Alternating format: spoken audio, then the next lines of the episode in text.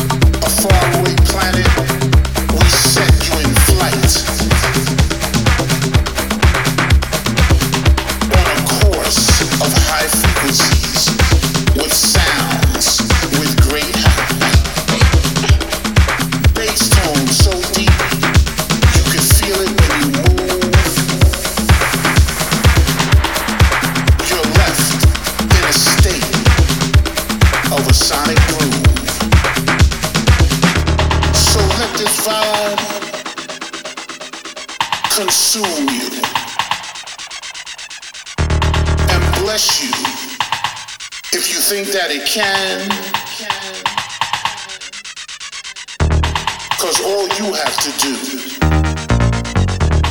to stay on course is stay with the flow and clap your hands.